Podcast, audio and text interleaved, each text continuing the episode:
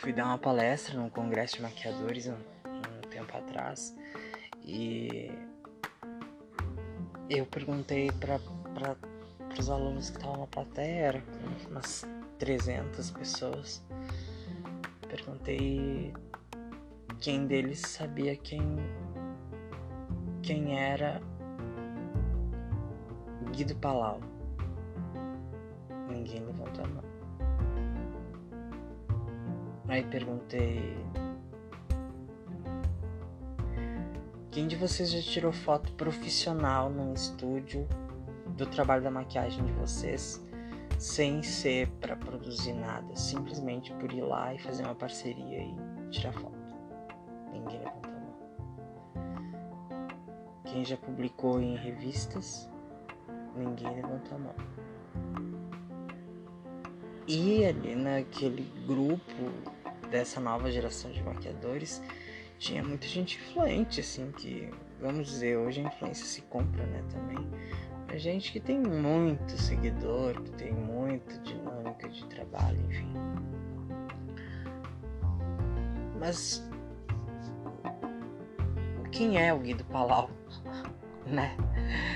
Uh, o Guido Palau é um dos mais influentes cabeleireiros do mundo. Ele é um criador de designer de cabelo. Ele cria um perfil de designer que vai além daquilo que a gente vê para o salão. Ele é uma coisa mais artístico, passarela, moda.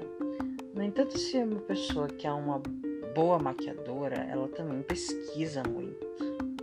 E se ela já tivesse pesquisado qualquer vogue de qualquer lugar, teria encontrado quem fez a maquiagem e o cabelo, no entanto já saberia quem era o Guido Palau. Então, por isso que a gente tem que se perguntar, não que não saber quem é o Guido Palau é, mude toda a vida do maquiador, ele tá para trás e tal, mas é que a maquiagem caminha com o cabelo. E se tu não sabe quem são os ícones da área onde tu atua, fica complicado acreditar em ti, sabe? Já pensou se a cliente te pergunta, ai, tu viste aquela revista Vogue que saiu a exposição do Guido Palau? E tu, cri, cri, cri. Então, assim, tem uma série de coisas básicas que a gente tem que aprender, né? Aprender, entender, observar. Eu não tô dizendo que a gente tem que gostar. Não tô dizendo que a gente tem que gostar de tudo que todo mundo gosta. Tô dizendo a gente tem que entender, observar, conhecer ao máximo que der. Então, vá lá no Google e pergunta quem é o cabeleireiro mais influente da história hoje, quem é o maquiador mais influente, quem é o estilista mais influente, quais as marcas mais influentes. Porque a gente tem que saber de moda também, a gente tem que saber de arte também. A gente tem que entender o que, que é arte contemporânea, para que rumo ela está to tá tornando as coisas, porque ela influencia o designer e o designer influencia a moda e a moda é o cabelo. Também vai chegar na gente. Então, é, a gente pensa que está usando uma cor, uma cor de coloração no cabelo da nossa cliente porque a gente quer e não é verdade. É porque a marca quis. Porque a gente não, não decidiu a cor. A cor foi criada numa tabela de cores de infinitas possibilidades. Se fez o bege e agora se disse que é bege e todas as marcas criaram tons que combinam com aquele bege.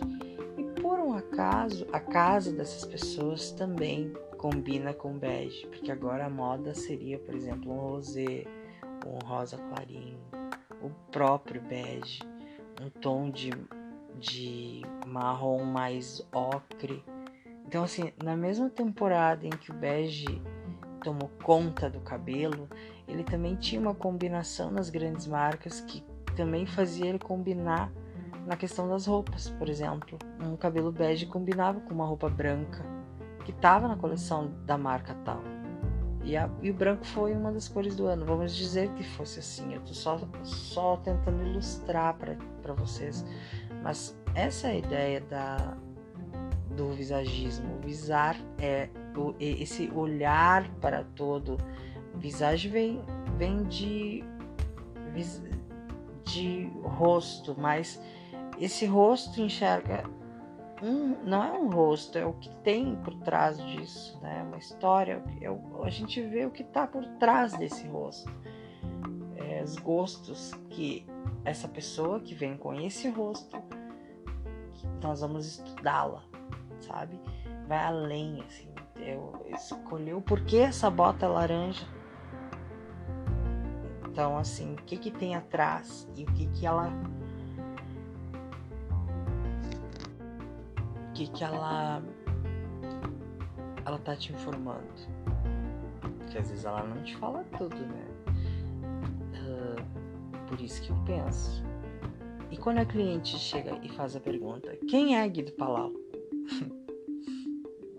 Fica complicado não saber, né?